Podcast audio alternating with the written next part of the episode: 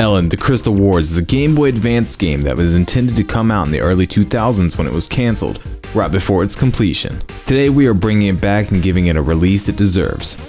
Ellen the Crystal Wars is a first person flying shooter game that takes place in a harsh desert world on the outskirts of the galaxy. You pilot a fighter ship in charge of several duties including escorting, guarding, destroying enemies and enemy buildings, capturing enemy vehicles, and collecting resources over the course of 20 huge missions.